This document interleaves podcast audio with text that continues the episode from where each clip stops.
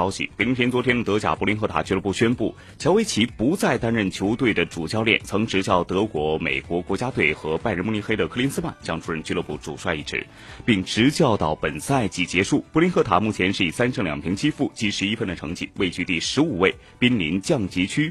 最近在联赛中遭遇了四连败，上一轮更是零比四惨败于奥格斯堡之后，乔维奇公开表示去意已决。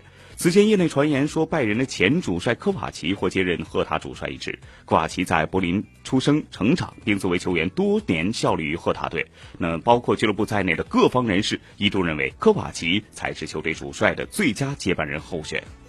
德国企业家德文霍斯特以二点二四亿欧元的投资额控制着赫塔百分之四十九点五的股份。他计划将赫塔塑造成大都会俱乐部的品牌形象。现年五十五岁的克林斯曼三个星期前成为俱乐部监事会的成员。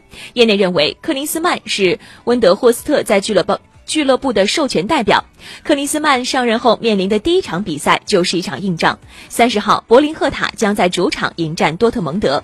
多特上一轮险些被副班长帕德伯恩掀翻，近来状态不佳，仅列德甲第六名，急需一场胜利来扭转颓势。嗯。